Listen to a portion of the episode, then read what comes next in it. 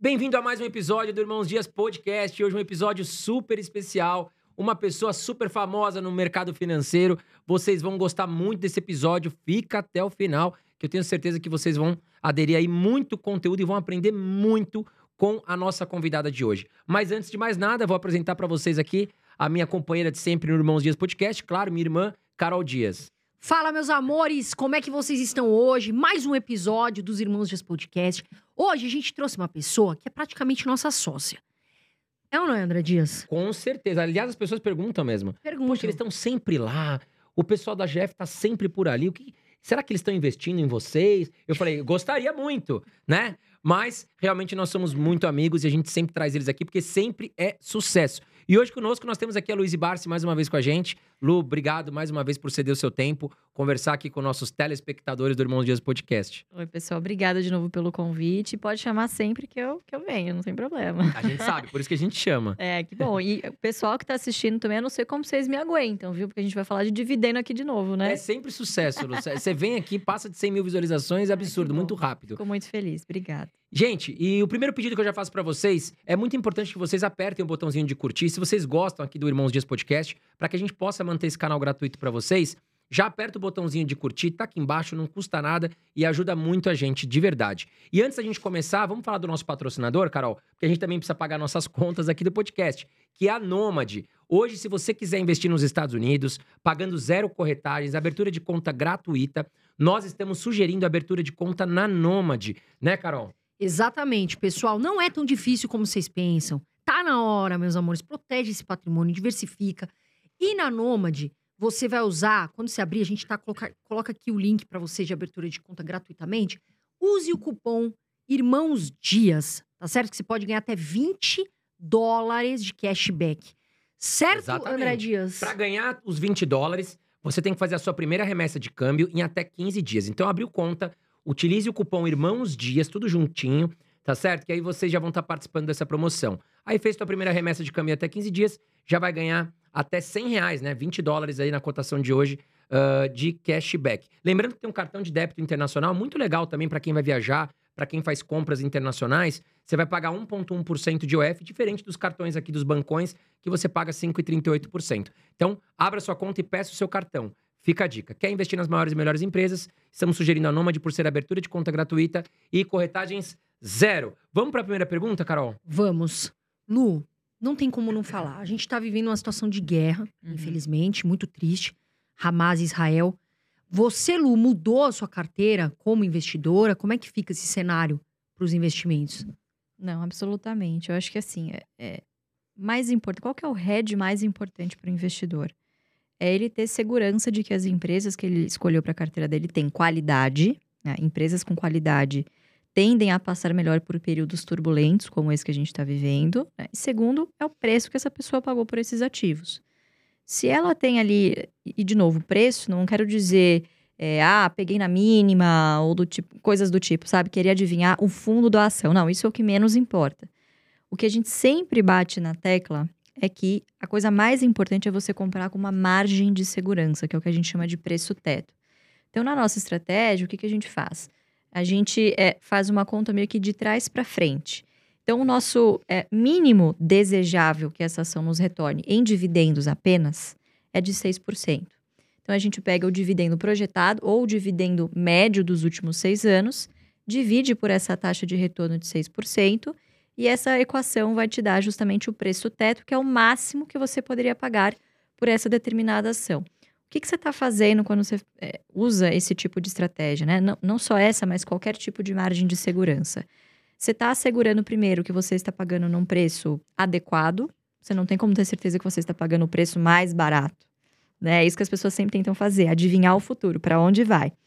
E segundo, ao ser uma empresa de qualidade, você comprando com margem de segurança, aumentam as, as suas chances não só de você ganhar com retorno em dividendos, como também a médio e longo prazo, você ter a segurança de que esse patrimônio vai aumentando ao longo do tempo. É para isso que a gente olha quando a gente toma as nossas decisões de investimento.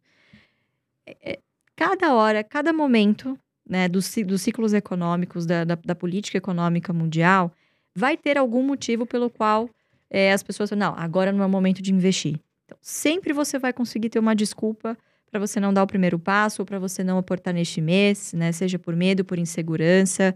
É, é... Mas a verdade é que o que realmente importa é a qualidade dos seus ativos e o preço. Porque a gente não tem como saber se essa guerra vai se desdobrar ou não. Pode acabar amanhã, como pode se tornar, sabe, uma guerra ali entre os países vizinhos. Então é muito difícil de você tomar decisões baseado em fatos que não estão delineados. Entende? Então, é, o nosso portfólio ele não muda conforme a manada muda, conforme o cenário econômico internacional muda. Né? Obviamente, se os preços mudarem e vier uma oportunidade, aí sim. Agora, mudar a carteira, rebalancear, ou ah, o que, que vai subir agora, que, quais ações vão se beneficiar com a guerra. Esse tipo de, de análise, assim, eu acho que é uma grande perda de tempo, né? E tempo a gente sabe que é um recurso escasso, né? Principalmente para os investidores aí que é, de fato não trabalham com o mercado financeiro, né? Tem ali as suas atribuições e que abre o home broker, compra, tchau. Esquece, né? Vai olhar quando você tiver o dinheiro do seu aporte de novo. Agora, Lu, ia- é, Posso, eu- só, posso só terminar essa- esse Fala. raciocínio, né? Desculpa te interromper. Eu só ia perguntar, ontem eu vi um vídeo seu falando sobre preço. Uhum. Você falou, preço importa. As pessoas têm muita dificuldade de entender isso. Tem gente que fala, ah, preço não importa, preço importa. Você pode explicar um pouquinho pra, pra turma isso? Claro, é- acho que assim, o óbvio ele tem que ser dito, né? Para mim é muito óbvio que o preço importa. É, você vai no mercado, tem uma promoção. Você não vai ficar feliz de pagar mais barato pelo mesmo Claro. produto? A mesma coisa acontece na bolsa. Então, se os dividendos são pagos em função da quantidade de ações que você tem, você tem mil reais para investir, você sabe que aquela empresa é boa. Você quer pagar 20 reais por ela ou 10 reais por essa empresa? Você quer pagar 10? Porque daí você compra o dobro de ações que você poderia comprar com este mesmo aporte. Então, o preço ele é extremamente importante. E eu, eu vou além. Você pagar caro por um ativo, por melhor que ele seja, ou porque é um ativo que está na moda, ah, imperdível, tenho. Porque, assim, alguns ativos de vez em quando entram na moda e você se sente um idiota se você não investe naquilo, Sim. né? Então, eh, vira e mexe é uma moda nova. Então, Magalu, caramba, quem não. A corretora que não indicasse Magalu tá por fora, entende? Então, o investidor, ele se sente nesse ambiente do tipo, nossa, o que, que vão achar? Imagina se eu não tiver isso, eu sou um idiota, o que, que eu tô fazendo? Né? Ele se importa muito mais com a opinião dos outros do que a- com a sua própria, né? Com o seu dever de, de diligência de estudar entender o que, que ele está fazendo com o dinheiro dele. Então, o preço ele importa muito porque ele vai ser determinante, tanto no seu retorno em dividendos, quanto no seu retorno em valorização. A soma desses dois, dessas duas variáveis é o retorno total ao acionista. Né? Então, por isso que é extremamente importante você usar o preço teto, né? você estabelecer ali um limite até onde você pode comprar essa ação. Passou desse preço teto, deixa essa carteira lá, ela vai, é, essa, desculpa, essa ação lá, ela vai continuar te pagando dividendos. Você vai usar esses dividendos para fazer outros aportes, certo? Em outra empresa que esteja abaixo do preço teto. Tão simples quanto isso.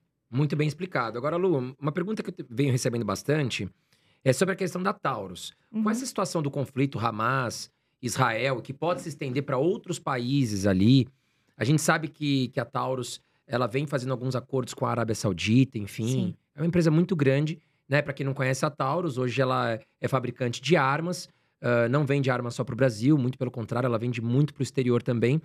De certa forma, claro, a gente né, não quer. A gente quer que esse conflito acabe. Mas a gente tem que olhar o cenário econômico realista. A Taurus, de alguma forma, ela pode se beneficiar com esse, com esse conflito atual? Olha, eu acho que em teoria sim, né? Para que isso se, se concretize em termos de, de, de receita, né? De resultado, obviamente que no balanço de hoje, ela ainda exporta majoritariamente para Estados Unidos. Então, a demanda dos Estados Unidos, ela é determinante para as receitas da Taurus hoje, né? Esse movimento de diversificação, ele é de fato uma grande tacada, porque a gente sabe que, eh, enfim, não é culpa da Taurus e é, é, em outros países que levam com seriedade é, a proteção das suas fronteiras, armamentos, não, não só armas como a Taurus produz, mas é, toda essa indústria pesada de transformação, né, como aviões, enfim, todo esse investimento em defesa nacional, ele é uma prioridade. Então, o orçamento é, árabe para esse tipo de produto, ele é gigantesco, né? Os árabes estiveram aqui esse ano, né? Enfim, fizeram várias rodadas, enfim, é aberto na mídia, fizeram várias rodadas com bancos, com estão comprando tudo, né? Tudo que eles podem. Até jogador de futebol, né? Até Tá jogador de futebol. Pois é, então. Então eu acho que essa, que essa liquidez e essa prioridade que eles estão dando agora para a soberania do país, para as suas defesas nacionais, é, eu acho que abre uma avenida de crescimento no futuro muito importante para Taurus. Agora, o que, que o investidor pensa? Ai, meu Deus, teve uma, tá tendo uma guerra Israel-Hamas. Eu vou comprar Taurus porque vai subir amanhã. Entende? Então, isso muitas vezes não acontece linearmente. Entende? Isso demora um tempo para até virar resultado, né? Mas eu acredito que sim, é uma, é uma ação que uma empresa que, em tese, se beneficia não só de, dessa guerra atual, mas é, a gente está assistindo cada vez mais é, esse, esse crescimento né, de conflitos em diversas regiões do mundo. Né? Então, ano passado a gente teve Ucrânia e Rússia, Que ainda continua, né? que ainda continua, né? Que havia uma tensão muito grande nessa, nesse conflito. E o, o lucro da Taurus não subiu exponencialmente por conta desse conflito isoladamente, né? Então, Exatamente. então não é linear, né? Eu acho que existe sim uma avenida de crescimento em que ela vai se beneficiar. É, inclusive já tem fornecido para alguns é, exércitos né, de, da, da, da Ásia, já está presente no exército das Filipinas. Então é, uma, é um armamento, é uma empresa que está crescendo em relevância nesse sentido, né? Mas por enquanto o que faz a diferença ainda é o mercado americano. Quem sabe, né? Eu acho que uma grande diferença entre a guerra Ucrânia-Rússia e agora Israel-Hamas é que envolveu-se envolveu o tema terrorismo, que a gente sabe que para os Estados Unidos é um, é um tema extremamente sensível. É, Hamas é uma célula terrorista. Os Estados Unidos sofreram muito, então, assim, são simpáticos ao direito de Israel de se defender. Então, pode ser que o ambiente ali nos Estados Unidos, de fato, fique um pouquinho mais cauteloso. Isso vai levar com que mais americanos, obviamente, vão ao mercado e busquem por mais armamentos. Aí sim pode fazer, acho que, uma diferença ah, mais rapidamente do que essa avenida de crescimento na, na Arábia Saudita. Mas, sem dúvida, acho que pode se beneficiar sim. Agora, Lu, voltando um pouco para Taurus, né? Por exemplo, nesse cenário, é hora, na sua opinião, do iniciante comprar Taurus e emendando numa outra pergunta, você acha que o iniciante, a Taurus, seria uma opção para o iniciante ter como uma primeira ação na carteira? Olha, Carol, assim, o cenário para Taurus, ele mudou é, diametralmente de uns anos para cá, né? Eu diria que até 2021, início ali de 2022, a, Tauro tava, a Taurus estava num período ainda de finalização de um turnaround, que hoje a gente sabe que foi muito bem sucedido. Agora, daqui em diante, é uma empresa que vai buscar outras avenidas de crescimento. E que é, também publicamente já se posicionou de que, olha, queremos crescer, né? Vamos fazer fábricas na Índia, é, vamos vender para a Arábia Saudita, só que a gente não vai esquecer de remunerar o nosso acionista. Então, eu acho que, apesar de ser uma empresa que passou por um turnaround recente, né? Ela faz parte de um, de um setor que ele, que ele tem importância ao redor do mundo. Quer dizer, o Brasil é um dos poucos países que demoniza né, esse, tipo de, esse tipo de indústria. Mas a indústria bélica é uma indústria, é, não digo primeira necessidade, mas é, é muito priorizada lá fora. Né? Defesa nacional é uma coisa extremamente importante para qualquer nação. Então, eu acho que tem, a sua, tem o seu fator de perenidade. Agora, é o seguinte, não é uma empresa previdenciária que, igual uma, uma energia elétrica, enfim, não tem essa perenidade nos seus resultados. De novo, ela depende de exportação, de demanda por armas nos Estados Unidos, então, obviamente, pode ter períodos de ciclo, como a gente passou agora. Né? 2021 foi um ano muito atípico, né? Então, é, você teve pandemia, principalmente, que teve, deu ali uma, uma, uma freada primeiro nas compras, depois você teve uma, toda uma demanda reprimida que psh, foi toda de uma vez em 2021, né? Então, quando você para para comparar, parece que, nossa, é uma porcaria, né? mas não é isso, é que a base de comparação ela é meio injusta, né? 2021 foi um ano muito fora da curva, mas a gente vê que essa demanda lá nos Estados Unidos ela está começando a voltar ali para um patamar de normalidade.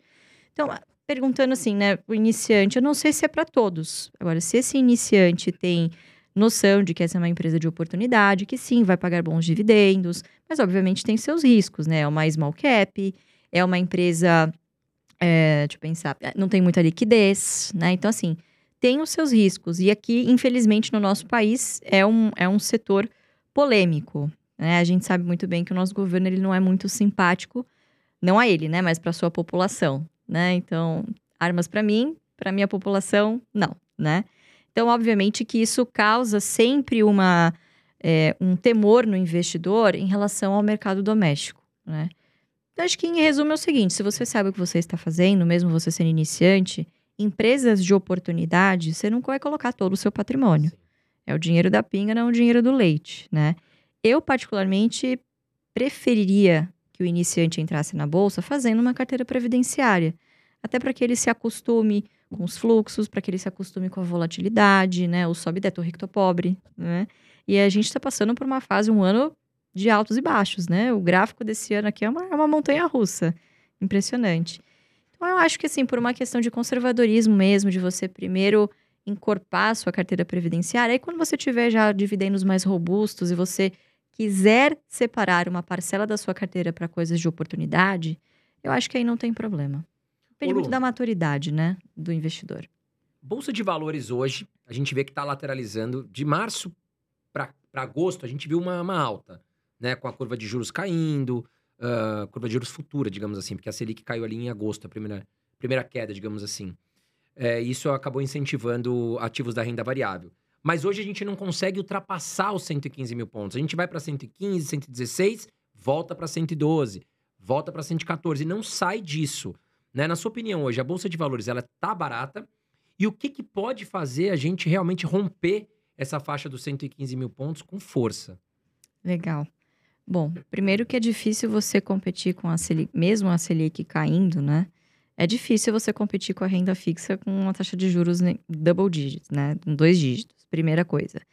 Segunda coisa, existe um temor ainda a respeito da questão fiscal do nosso país, né? Então, muitas promessas foram feitas, o mercado se sentiu ali, aliviado ali para o meio do ano e agora parece que será que não acho que não vão conseguir entregar tudo aquilo que estão prometendo. Então esse é um segundo fator. E o terceiro são os juros americanos, né? Os Treasury Notes lá de 10 anos estão nas alturas. Então, se coloquem no lugar de um investidor institucional, de um investidor estrangeiro, que é quem de fato tem a, a, a capacidade, o poder de levar a nossa bolsa para os 140 mil pontos que estavam falando lá no meio do ano, né? Qual tipo de risco esse investidor vai querer buscar um risco Brasil, que ele talvez não entenda muito bem, ou um risco de treasuries americanas, notes americanas de 10 anos pagando super bem, sabe? Tipo, na máxima histórica. Obviamente que esses recursos acabam indo para esse tipo de investimento. Então, o que a gente tem visto são pregões, assim, nos últimos dois meses com pouquíssimo volume, assim, bolsa caranguejo mesmo, andando de lado, né? Você tem algumas ações ou outras que, assim, se destacam, né? E eu acho que é importante a gente salientar também que quando a gente fala, né, bolsa 115 mil pontos, a gente tem que lembrar que o Ibovespa, não vou dizer que é um índice ruim, mas ele é um índice que dá muita prioridade para commodities e tem ali praticamente cinco, seis protagonistas, que é quem mexe exatamente, que é Itaú, Bradesco, Vale, Petro, Banco do Brasil e é isso, entendeu? São as blue chips tradicionais. Então eu acho que é um índice meio disfuncional, vamos dizer assim, né? A gente prefere muito mais olhar para os preços dos ativos individualmente dos setores que a gente gosta de ter em carteira.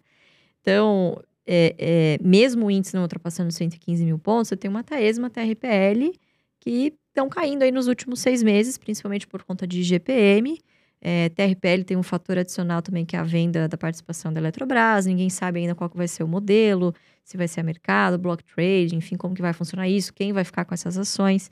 Então, sempre que o mercado perde a visibilidade do que vai acontecer, né? Não tem, a gente fala, não tem trigger, né? Não tem gatilho, ele não vai se movimentar. Né? A hora que, por exemplo, a nossa taxa de juros futura começar a cair de novo, que foi o que aconteceu até o meio do ano, talvez sim o fluxo comece, comece a voltar para a bolsa e a bolsa comece para cima. Mas, de novo, eu acho que o, o maior, maior segredo é você olhar para a mídia, para o Twitter, para YouTube e ver qual que é a unanimidade.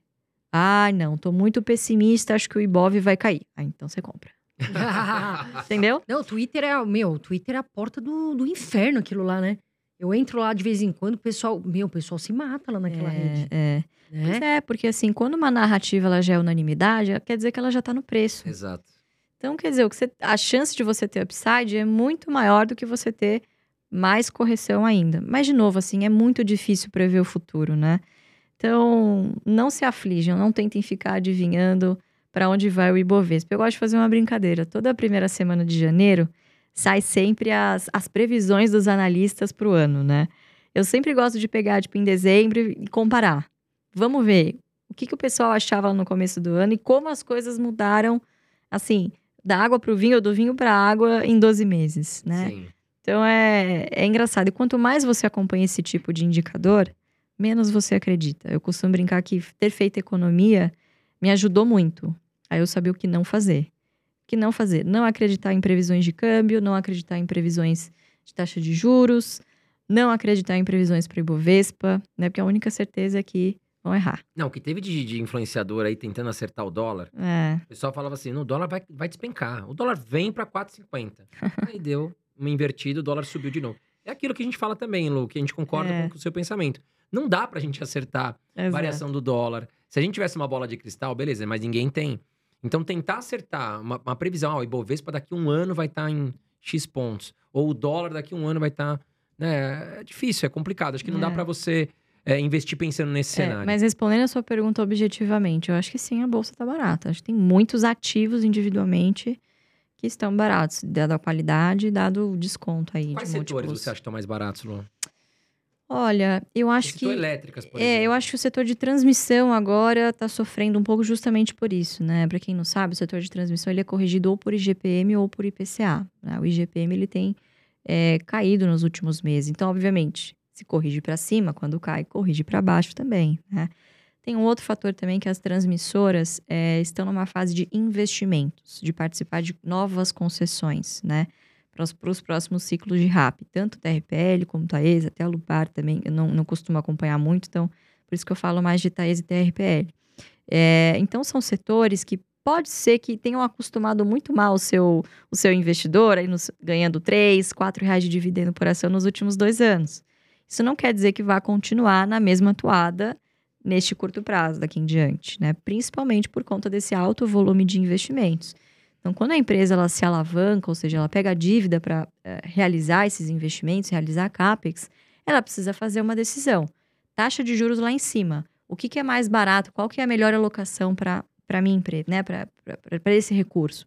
Eu vou terminar o meu investimento e vou pagar dívidas ou eu vou distribuir para o investidor? Então, para o investidor é mais inteligente que a gestão opte por desalavancar, principalmente agora com essa taxa de juros que é caro, né? Você deixar esse dinheiro, é, é, você deixar essa dívida, obviamente, com, com, com correndo juros, né?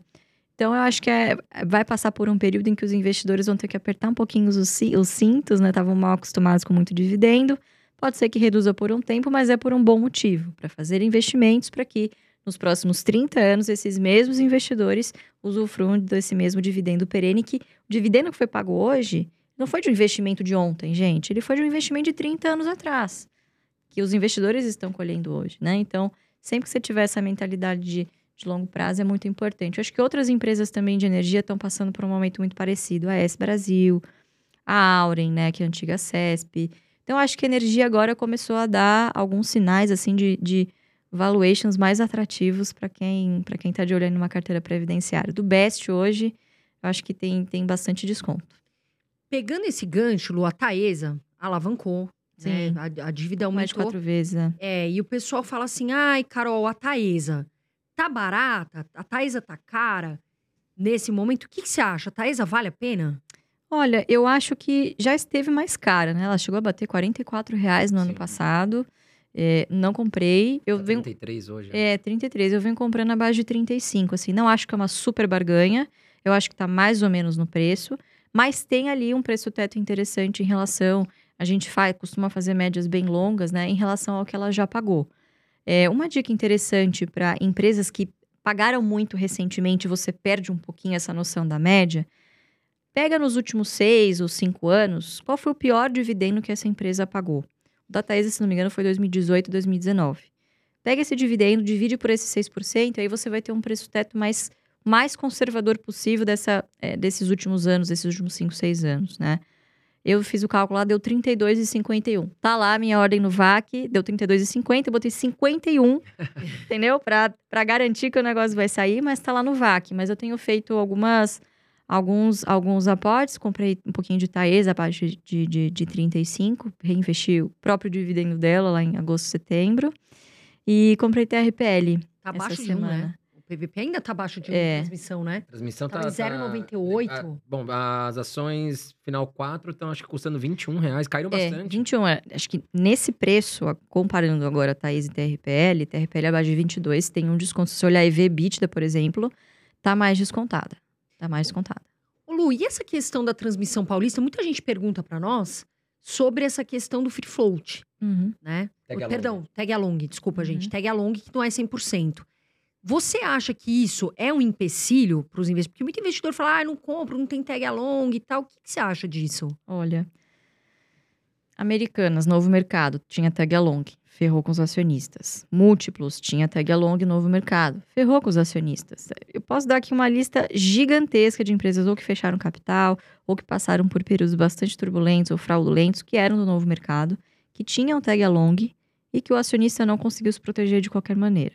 Então eu gosto de dizer que o tag along, ele é um nice to have. Legal que tenha, mas isso não vai ser um, um- um fator decisivo na minha tomada de decisão, tá? Por que que, especialmente na TRPL, isso, pelo menos eu não vi ainda indício, nesses muitos anos que eu acompanho o papel, de que possa ser um problema, pelo menos por agora.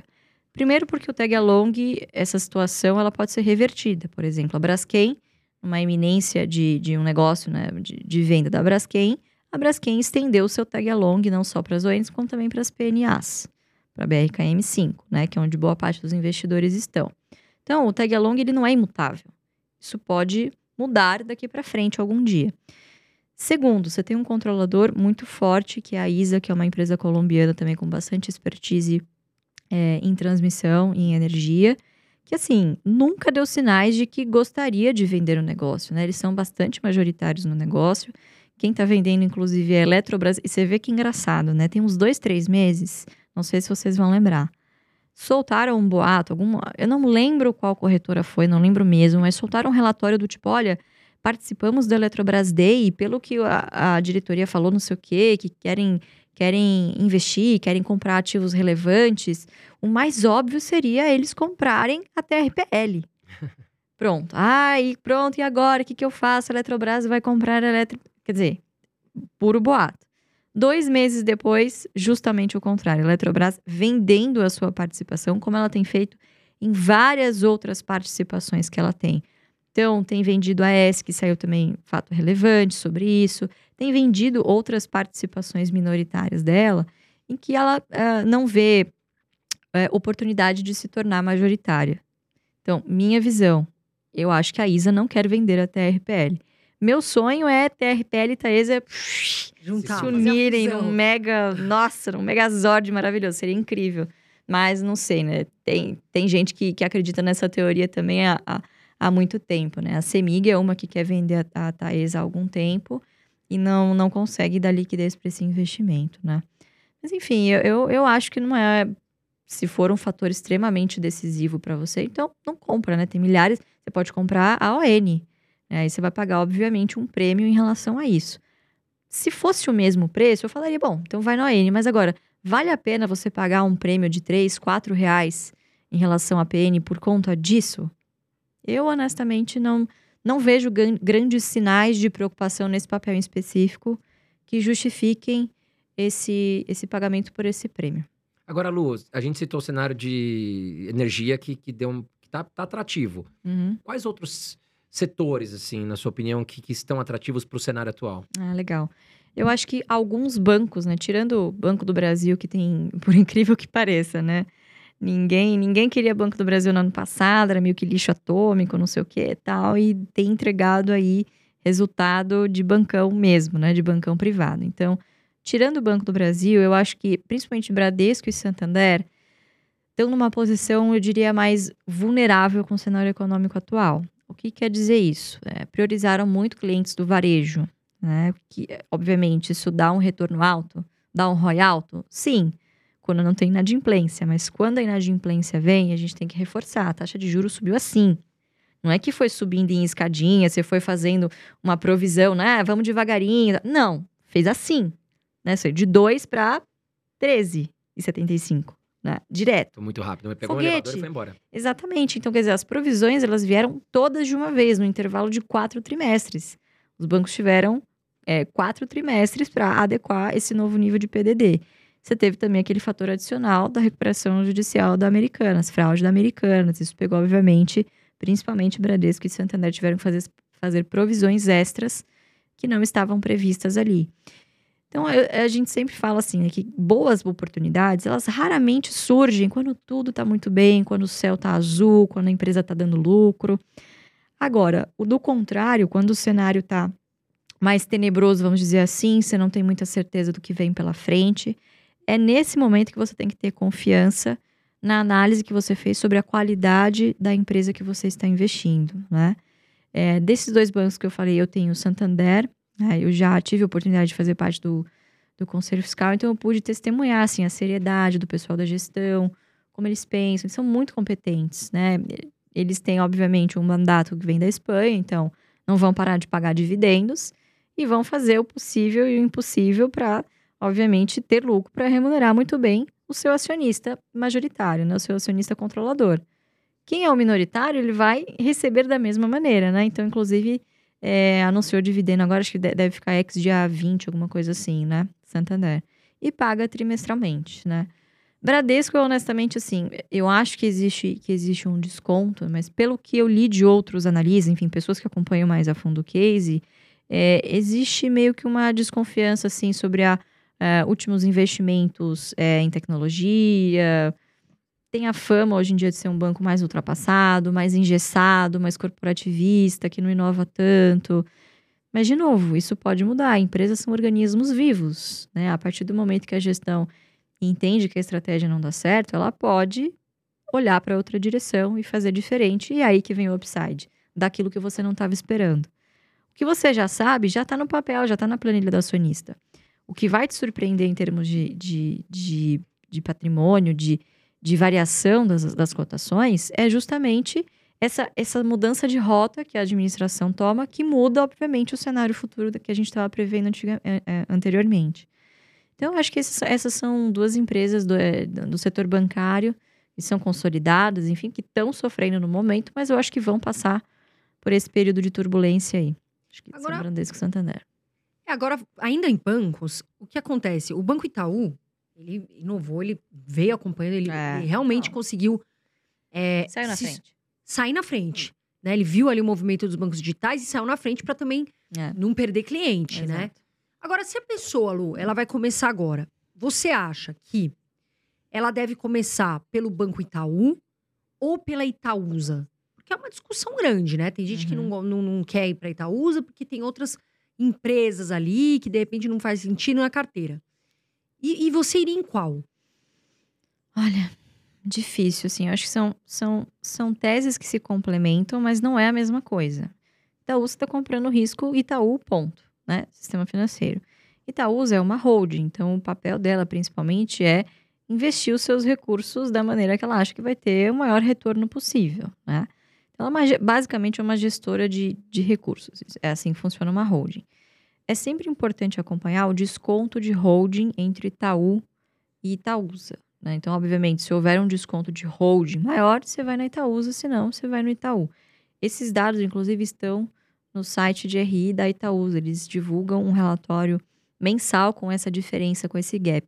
Quanto maior esse gap, quanto mais barata, vamos dizer assim, Itaúsa tiver, melhor que você vá em Itaúsa. Agora, eu, eu vendi Itaúsa tem um ano e pouco. Faz, tempo já. Nem lembro se foi 21 e 22 agora. É, mas eu acabei vendendo as ações por uma questão de. Eu via outras holdings, na minha opinião, alocando esses investimentos de uma maneira.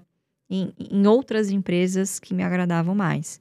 Então eu acabei vendendo Itaúsa e comecei a montar a posição em Cosan, né? Que é uma ação que tem um ticker pouquinho, valor nominal um pouquinho mais alto, mas que eu vi um desconto de holding muito grande. Então, você tem lá dentro Raizen, que é uma empresa, gente, dispensa apresentações, assim, entre as top 10 receitas do Brasil, né? Tem a Rumo. Tem a Rumo. Tem um pedacinho de Vale. Tem a né? Move, agora tem um pedacinho da Vale. E tem o filé do filé, que é a Congás, na minha opinião, né? Que é a Congás. Então, assim, eu acho que a Cosan se posicionou em outros, é, outros setores que eles mesmos chamam de é, irreplicáveis aqui no país, com muitas vantagens competitivas. Diferente da Itaúsa. Quer dizer, meu pai adora brincar, o pessoal fica bravo, né? Que o pessoal, ah, Itaúsa, não sei o quê. Às vezes o pessoal pega algumas ações de estimação, né? Sim. E ele fala: Imagina que eu vou comprar essa Itaúsa que fica investindo em chinelinho. Eu vou investir na Cosan, que, pô, tá investindo na geração de energia, na isso, naquilo, nos transportes, en- enfim. Então, acho que tem também uma questão conceitual de qualidade, de como você acha que essa holding tá distribuindo bem os seus recursos, né? Mas, é, respondendo objetivamente, talvez se eu fosse iniciante, a ação que me atrairia mais seria a Itaúsa, justamente por você ter um nível de diversificação ali dentro. Obviamente, o valor, o valor da cotação em si, não estou falando do valor da empresa, mas nominalmente o preço da ação, ele é menor, então se você tem menos recursos, talvez você consiga comprar até um lote padrão se você começar com Itaúsa e paga ali os pingadinhos, um pouquinhozinho todo mês, de, vez em quando solta um outro dividendinho, agora acho que tá, tá com dividendos de 0,5, né? 5 centavos, né? Se for para escolher entre as duas, eu acho que iria de Itaúsa, mas eu particularmente não tenho nenhuma das duas. Ô Lu, agora, é, comparando o investidor até com quando a gente tá pegando um carro. Tem momentos que a gente acelera mais o acelerador, tem momentos que a gente vai se mantendo naquela velocidade, tem momentos que a gente desliga o carro e fala, poxa, tô parado, não tô fazendo nenhuma compra. Como é que tá a Luiz Barsi hoje na Bolsa de Valores? Tá com o pé no acelerador a fundo, ou tá ali no meio, ou desligou o carro? Eu tô no meio do trânsito da marginal. Eu dou uma aceleradinha, eu paro, eu dou uma aceleradinha, aí deixo em ponto morto, aí de repente anda mais um pouquinho. Então é assim que eu tô. Assim, eu tô com bastante caixa, assim, a- além do normal que a gente costuma ter. É, a gente não tem uma regra do tipo, ah, sempre ter X% do, do portfólio em, em, em caixa, né? Eu acho que quem determina isso são os preços, quem determina isso é, é o próprio mercado. Se a gente vê oportunidade, a gente compra, não vê problema nenhum, né? Até porque esse caixa ele é constantemente abastecido com os novos fluxos de dividendo, né? Então você não necessariamente precisa é, consegue fazer caixa deixando de aportar. né? Então os próprios dividendos, às vezes você não reinvestindo, deixa ele lá de ladinho, aí sim vai juntando e vai fazendo o seu caixa, né? Então passei uns dois, três meses fazendo assim muito pouco, então comprando alguma meio que assim uma compra técnica, sabe? Para não, não dizer que não que não apertei o botão. Mas comprei bastante Tauros no- ao longo do, do primeiro semestre, ali nos 14, 15 reais. Acho que até chegou um pouquinho abaixo, quase abaixo de 14 reais. Comprei bastante ali. É, e agora tô voltando de novo para as transmissoras. Comprei TRPL e Itaesa. Ah, Eu tava olhando ali algumas recomendações que eu vou checar nos relatórios. Tem alguns analistas falando de bebê seguridade. Hum. Você não acha que tá um pouco mais cara agora? Mas estão falando acha? bem ou mal? Faz Tão tempo que eu não, não Estão leio. falando. Eu, porque eu vou lá dar uma olhada e eu fico dando uma estudada, né? Aí tem lá Banco Itaú É. e tal.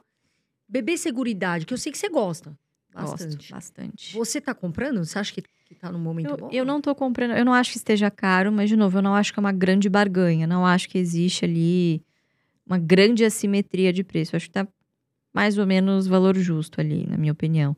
Então, assim, não é uma, uma compra ruim, na minha opinião, mas eu vejo menos upside do que eu via, do que eu via antes. Não vendi, tá lá na minha carteira, inclusive nem tenho, não tenho lançado nem call para não correr o risco de, de, de perder o papel. Eu acho que tem coisa. Não é um papel. É assim, excelente qualidade, não é um preço ruim, mas acho que tem coisa melhor. Agora, Lu, vamos supor, o iniciante, o que, que eles têm dúvida? Como avaliar alguns indicadores? Porque tem muita coisa para avaliar, né? E aí, o iniciante, às vezes, ele realmente tem mais dificuldade, tudo bem. A gente tá aqui para isso. O que, que você acha que o iniciante, de forma simples, pode avaliar, deve avaliar, mas de uma forma mais descomplicada, para comprar uma ação? Legal. Eu acho que as pessoas sempre começam do fim, né? Quer dizer, eu vou olhar primeiro o dividend yield, eu vou olhar múltiplo, eu vou olhar PL, valor patrimonial, e elas preocupam muito pouco em, de novo, ver os indicadores qualitativos. A primeira lição é sempre, pega uma DRE, que é a demonstração do resultado do exercício, e faz simplesmente uma análise horizontal e vertical. O que que é uma análise horizontal? compara os, é, compara os resultados de um período para o outro. Então, você vai comparar uma linha com essa, por isso análise horizontal. Então, você vai comparar, caramba, o resultado desse trimestre versus o outro, né? Você tem a análise vertical, em que você vai comparar todos os indicadores abaixo da receita contra a receita, que é o que a gente chama de margem, né? Então, entender, por exemplo, poxa, por que, que o Bars, por que, que a gente fala tanto para não comprar varejo? Porque o varejo tem margens muito estreitas. Nossa, mas tal varejista lucrou, é, é, teve uma receita de bilhões. Sim, mas quanto sobrou lá no final? 1, 2%. Todo esse trabalho para no final sobrar 1, 2%. Entende? Então, acho que indo bem no começo é, mesmo, entender margem é muito importante, né? Quanto sobra ali efetivamente, a margem que a gente chama de margem líquida, a margem EBITDA, que é o EBITDA em relação à receita, e margem bruta. Né? Então, acho que esses são indicadores para iniciante mesmo, para começar a exercitar aí esse, esse, fazer esse exercício mais da contabilidade, né? E olhar também, eu acho que é bastante importante a gente olhar para o fluxo de caixa, entender ali direitinho, por exemplo, essa empresa está gerando recursos com a sua operação ou ela está se financiando no mercado, ela está pegando empréstimo e com esse dinheiro pagando dividendos. Entende? Então, essa análise muito básica, ela vai te dar uma noção bem adequada, assim, de, de qualidade, de como funciona mais ou menos o negócio. Aí sim, você vai para valor patrimonial. Aí sim, você vai para PL. Entendeu? Por exemplo, empresas que deram prejuízo, você não consegue olhar PL. PL vai, vai dar, dar negativo. negativo. exatamente. Empresas que, uh, por exemplo, a, a BB Seguridade, é, empresas de seguridade como um todo, né? Elas têm o patrimônio líquido, você precisa excluir algumas contas para fazer o preço e o valor patrimonial, né? Porque você vai usar ali o patrimônio líquido. Então, se você pegar o, o preço e valor patrimonial, nossa, vai dar seis, sete vezes. Caramba, tá caro. Não, é porque não é bem esse indicador que você vai olhar. Você vai olhar, pro, vai olhar ali para o ROI, você vai olhar para a sinistralidade. Então, cada setor ele tem as suas particularidades. Você entende como é importante você entender primeiro como é que a empresa funciona, para depois você interpretar. Depois que você entende o mecanismo de como a empresa funciona, você vai montando esse quebra-cabeça dessa sopa de letrinhas que são os indicadores, né? Um indicador que pouca gente olha é o ROI ou ROIC, né? Que é extremamente importante, que é justamente a rentabilidade dos investimentos, dos ativos que essa, que essa companhia tem em balanço, né? Legal. Vou pedir novamente para você que está nos assistindo apertar o botãozinho de curtir, tá aqui embaixo, é gratuito e nos ajuda muito a manter este canal gratuito para você. Já aproveita também, se inscreve no canal e ative todas as notificações no sininho que está aqui em cima, para que você não perca nenhum convidado que a gente traz aqui. Então, ao estar com as notificações aqui ativadas, a gente vai sempre avisar vocês, né, dos convidados ou de, de coisas importantes que tem aqui no Irmãos Dias Podcast. Lu, Recentemente você estava sendo cogitada como conselheira da IRB. Verdade. O que, que aconteceu? Saiu várias matérias, porque você é uma pessoa famosa. Querendo ou não, você é, é. famosa nesse mercado financeiro. E aí teve bastante gente falando algumas matérias sensacionalistas, ah, colocam de sim. uma forma, outras matérias colocam de outra forma. Explica nas suas palavras exatamente o que, que aconteceu. Legal, vamos lá. Bom, essa tentativa ela não é nova, né? A gente já fez isso na Assembleia do ano passado. É, a gente fez o que, chama, o que se chama de PPP, pedido de procuração pública. Né? Então, o que, que é isso? Você disponibiliza um time jurídico para que acionistas tenham a possibilidade de votar. Eles poderiam votar sem esse pedido de procuração? Sim, mas tem que ter um advogado, porque não teve boletim de voto, que é aquele que você preenche e manda para a companhia. Então, para facilitar o acesso do direito de voto do acionista, a gente costuma, no IRB, disponibilizar é, esse time jurídico para que todo mundo vote. Nessa, na última Assembleia, na Assembleia de 2022, o resultado foi é, um pouco parecido. A gente teve 12% dos votos. O, o, meu nome foi rejeitado por 28%, que é Bradesco e Itaú, que tem é, a maior parte dos votos. Eles não são controladores, mas são os grandes acionistas de referência. Então, ali a gente já sabia que, assim, existia alguma chance? Existia, teria que ter um engajamento de pelo menos 28% dos investidores. Chegamos a 12%, o que é sem precedentes no nosso país. Você pegar um monte de acionista que tem uma, cem, mil ações, juntar todo mundo, sabe? É um baita trabalho. Mas que é, é muito legal porque você está dando voz para esse acionista, né? Que às vezes nunca, nunca tinha votado, nunca teve a sua voz ouvida, né? Então, mesmo em 2022 a gente não tendo chegado no conselho de administração, a gente considerou uma vitória, porque também é, mostra para a companhia que, poxa, os acionistas, por mais que sejam minoritários, por mais que tenham poucas ações, estão acompanhando, estão apoiando, estão de olho no, no, no que a empresa está fazendo. E essa participação é extremamente importante. É, não, não, não é uma, uma coisa do tipo, ah, chegar com o pé na porta e sa- sabe como muita gente interpretou. Não, é mostrar para a companhia, olha, estamos te apoiando nessa matéria, nessa aqui não, quero assim, quero assado, né? Então as pessoas com- é, confundem hoje em dia, é muito fácil você confundir ativismo com militância. A gente não faz militância, a gente faz ativismo. O que, que é isso? A minha, eu tenho X% dessa empresa, eu vou expor a minha opinião como acionista, como investidor dessa empresa. Então foi isso que a gente fez no ano passado. E neste ano de novo. E o que eu achei muito curioso é justamente isso. No ano passado, assim, não saiu nenhuma matéria de- desse tipo de coisa. Nossa, a Luiz Barsi rejeitada por 20 milhões de ações. Lembrando que cada ação representa um voto. Dá a impressão que 22 milhões de pessoas disseram. Busca clique. Não, é claro. Caça-clique. Matéria caça-clique. Mas, de novo, são as ações, obviamente, de Itaú e Bradesco que apoiavam o outro candidato, que é o seu Antônio Castro, que foi ex-presidente do Conselho de Administração da companhia. Tendo essa oportunidade da GE, a gente achou, bom, vamos de novo colocar um candidato aqui que represente outros acionistas que não os acionistas de referente. Então, somente quanto isso. Então, não estou me sentindo rejeitada. Inclusive, muito obrigada para os 7,5% dos investidores que votaram, né? Sempre bom ver o copo meio, meio cheio. Foram 6 milhões de ações. O Barça tem um milhão e pouco. Nossa. Então, quer dizer, são 6 milhões de votos De apoio. de apoio. Quer O dizer, restante estava muito concentrado. Bradesco claro, Itaú, duas claro. instituições Você teve, também, você teve também muitas abstenções. Você, por exemplo, uma BlackRock. BlackRock não costuma tomar partido, né? Então, como é um fundo, geralmente eles in- investem via ETF, o fundo de pensão, enfim, eles não costumam votar, eles sempre costumam se abster de algumas matérias. Então, é completamente normal em uma empresa que você tem acionistas de referência. Mas não me senti rejeitada, me senti, inclusive, muito. claro que não é uma eleição presidencial, que cada um tem um voto, cada brasileiro tem um voto. Não. Não, eu li isso numa Tem matéria. concentrações aí. Lembrando que cada voto vale um, tipo um ponto. ah, então quer dizer que 22 milhões de, de pessoas votaram contra 10% mim? do Não. Brasil, né? Exato, A gente, a não. gente tem 2, duas milhões de pessoas na bolsa. Não, foram Agora, principalmente dois E a acionistas. Que... situação atual da empresa? Como é que tá? Né? Depois daquela fraude que aconteceu em 2020, que a Esquadra Investimentos colocou a IRB contra a parede, as ações despencaram. Aí a gente viu que o, que o Luiz Barça, o seu pai, ele investiu, mas sempre deixando claro que, assim, para o patrimônio dele era um valor muito pequeno frente É. ao patrimônio.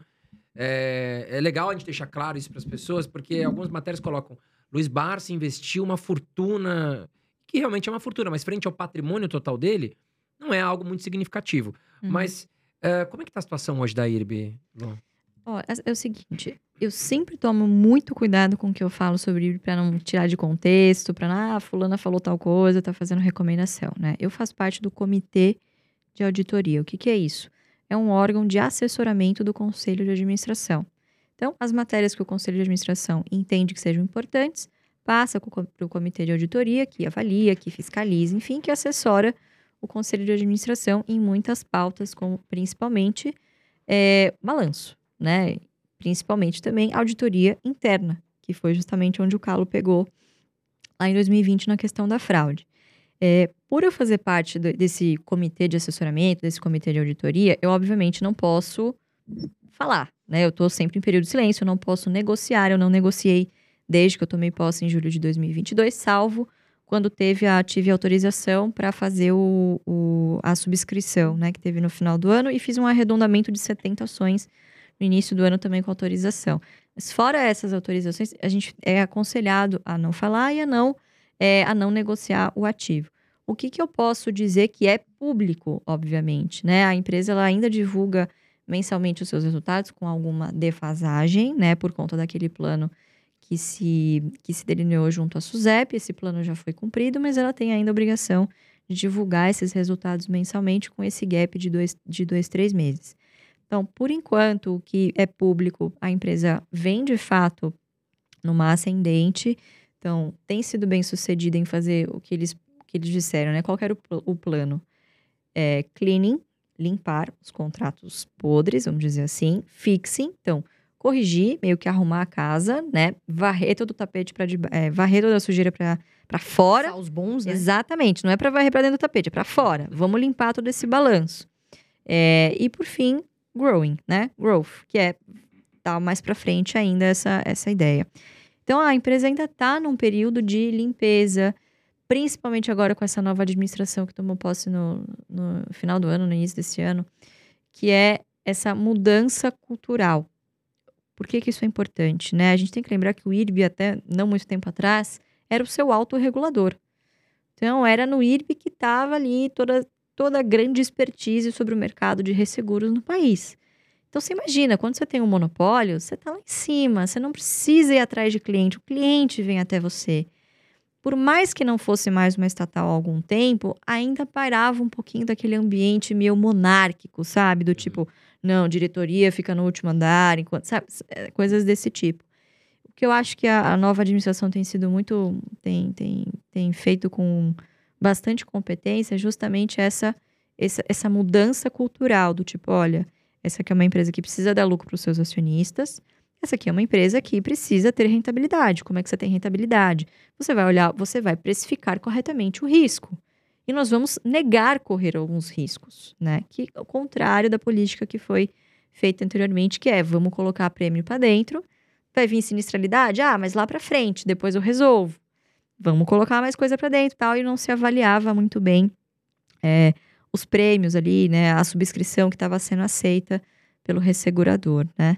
Então, eu acho que essa mudança de clima organizacional da empresa é extremamente importante para que, obviamente, essa mudança seja duradoura no IRB. E eu tô vendo isso acontecer, né? Então, eu acho que do que eu posso falar que é público, enfim, da, da minha opinião é essa. Agora, em relação ao Barça, que também não está podendo negociar, porque, obviamente, se eu estou em período de silêncio, é por, por conflito de interesse, esse, esse, isso se estende a ele, né?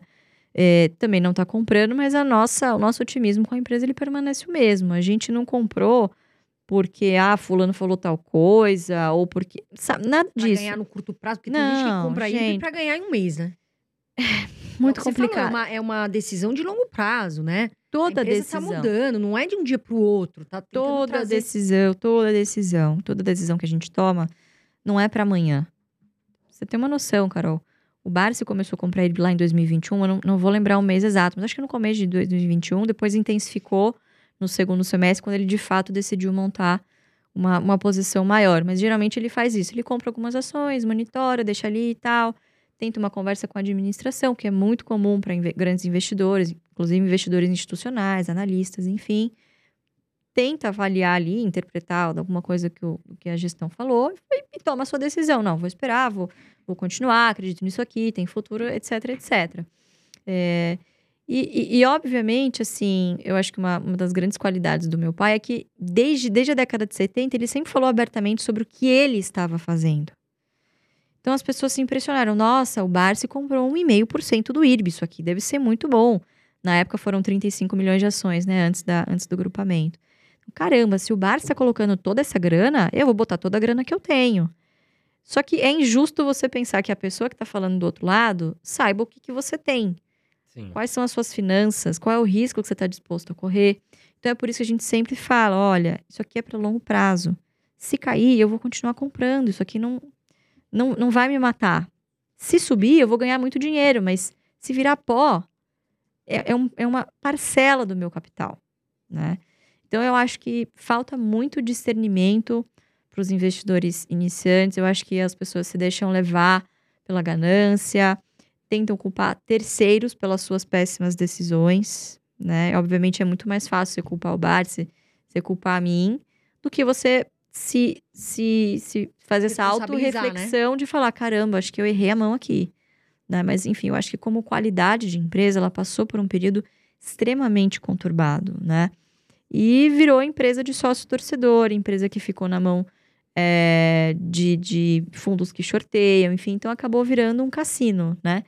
E as pessoas têm, têm muita dificuldade com o IRB, com outras empresas que estão nessa situação, de ver por detrás do ticker. O que, que tem lá atrás? Poxa, tem mais de 200 colaboradores lá, muitos, inclusive, que têm relações familiares do tipo, meu vô e meu pai trabalharam aqui, eu amo essa empresa, eu quero fazer isso aqui, sabe? Então, é, esquecem o que tem por trás, que ali por trás tem uma empresa que continua gerando empregos. Uma gestão. Uma gestão, exatamente. De novo, empresas são organismos vivos que mudam de direção, né?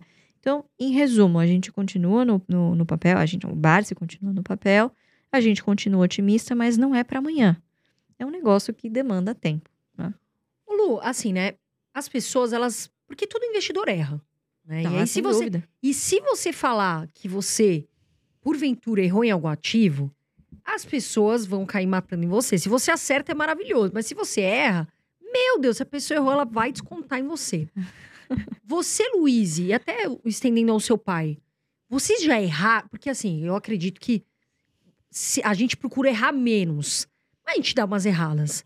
Vocês já erraram, se arrependeram de falar, hum, coloquei nesse ativo e escorreguei? Olha, depende. Preço várias vezes. Você compra achando que tá barato e, e continua caindo e continua ficando mais barato. O preço toda hora, não tem como adivinhar onde que é o fundo do poço.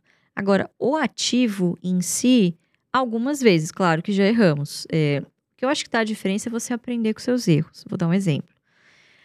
Lá em 2019, tava ainda no, no- no- quase nos finalmente da conclusão da fusão Boeing e Embraer. Falei, nossa, puta negócio que óbvio vai dar certo, né? E a empresa soltou um, um fato relevante, dizendo, olha, assim que algumas burocracias, é, enfim, se resolverem aqui, a Boeing vai fazer a fusão com a Embraer e nós pretendemos pagar X reais de dividendos, se não me engano, na época era 6, 8 reais, alguma coisa do tipo.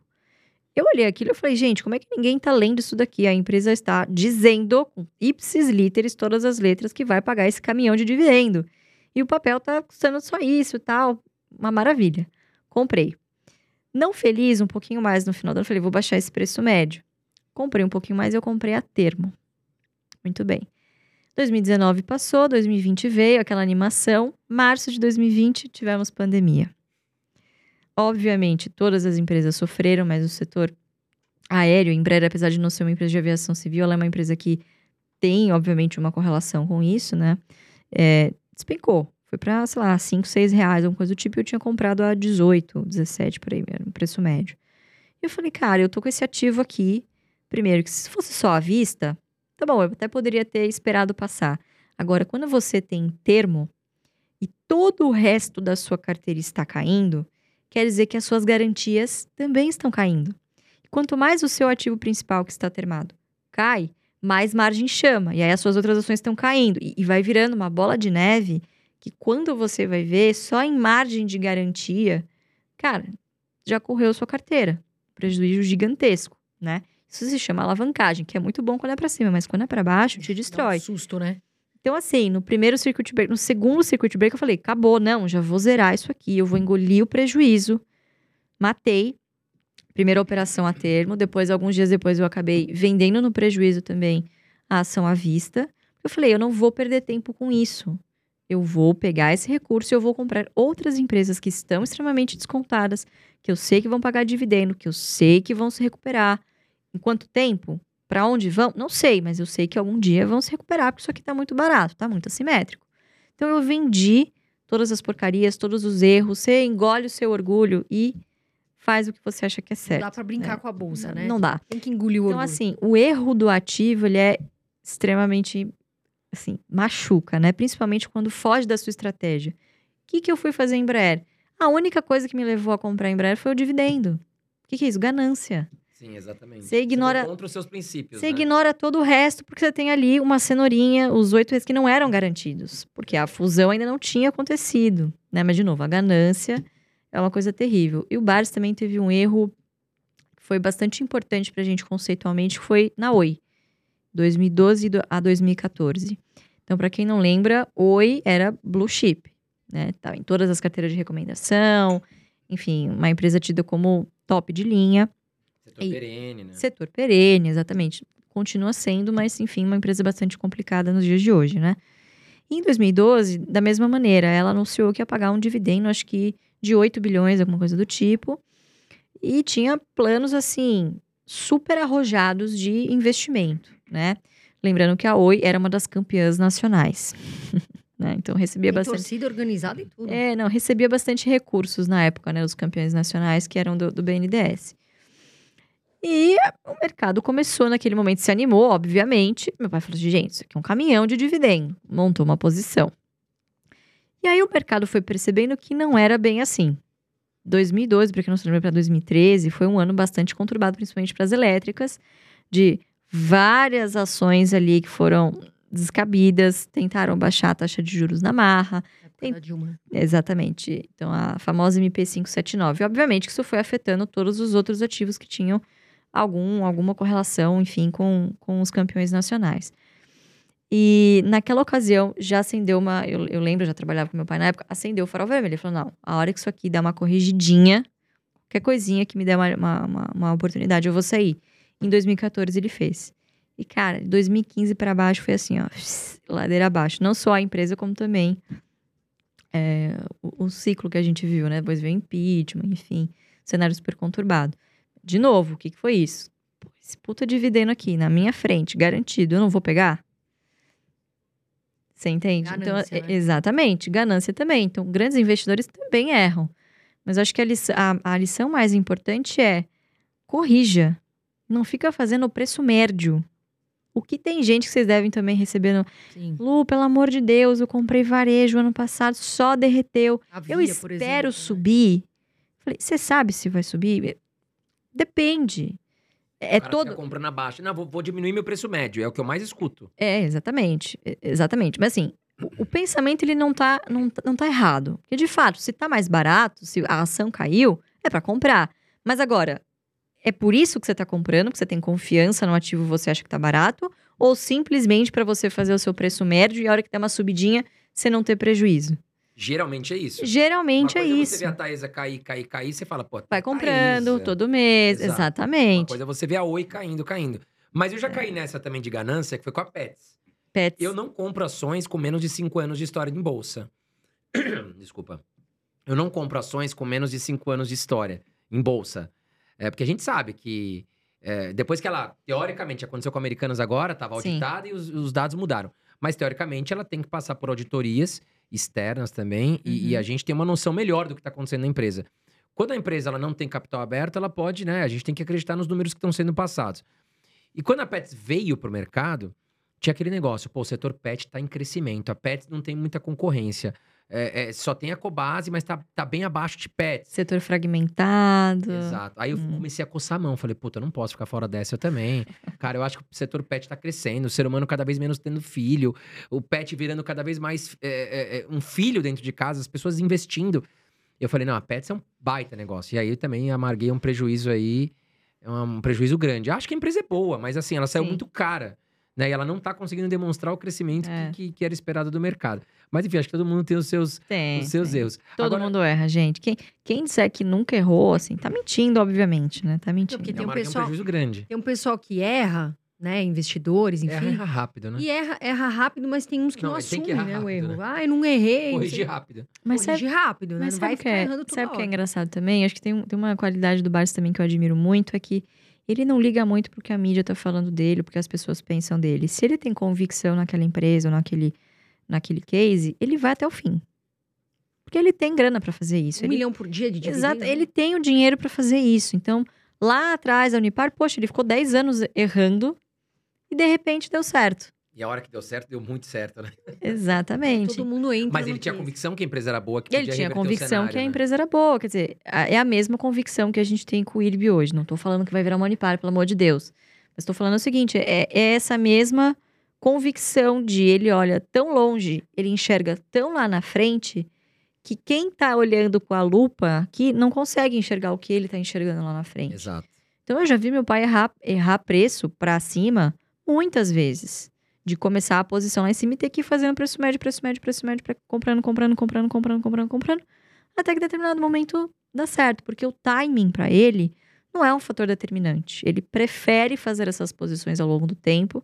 Até porque geralmente são posições grandes. Se ele compra tudo de uma vez, ele distorce o preço Sim. chama a atenção. Pô, fulano comprou do- 10 milhões de ações aqui num dia, quem será? Tem gente que monitora isso. Então, se você vai comprando um pouquinho a cada dia, a gente, a gente opera para uma corretora, corretora grande, enfim, que impossível de monitorar.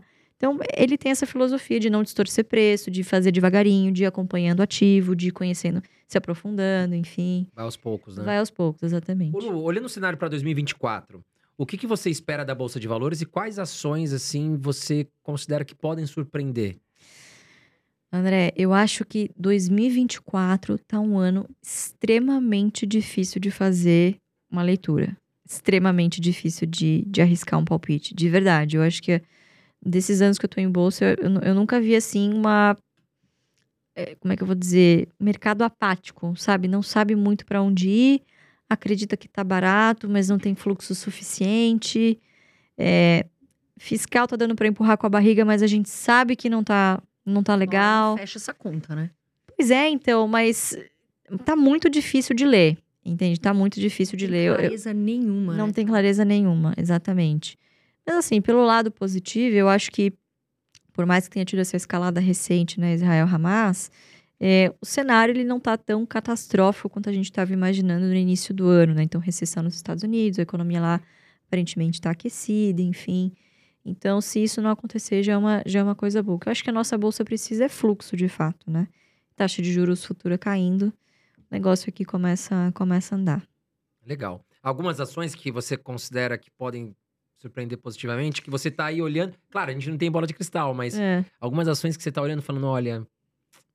Tô olhando com carinho pra essas ações aqui pra 2024. Deixa eu pensar. Ah, eu acho que o setor que eu já, que eu já comentei, né? Eu acho que você entendendo como as empresas funcionam, obviamente que, de novo, essa, essa análise ela não é linear, não tenho certeza que isso vai acontecer, mas a gente entende que GPM caindo, IPCA caindo, isso afeta negativamente transmissoras por um tempo, né? Então, pode ser que isso se reflita no preço e boas oportunidades. É o setor que hoje eu tô acompanhando mais de perto aí. O jacaré Legal. tá fechando a boca. Eu acho importante, é, Lu, a gente deixar clara a estratégia. Por exemplo, a minha estratégia de carteira, 80% é dividendo, Uhum. 20% é crescimento. Eu sei que tem gente que arroja mais. A sua estratégia, é dividendo. Uhum. Quais empresas para 2024 você acredita que ainda vão continuar pagando dividendos ou que podem pagar mais dividendos?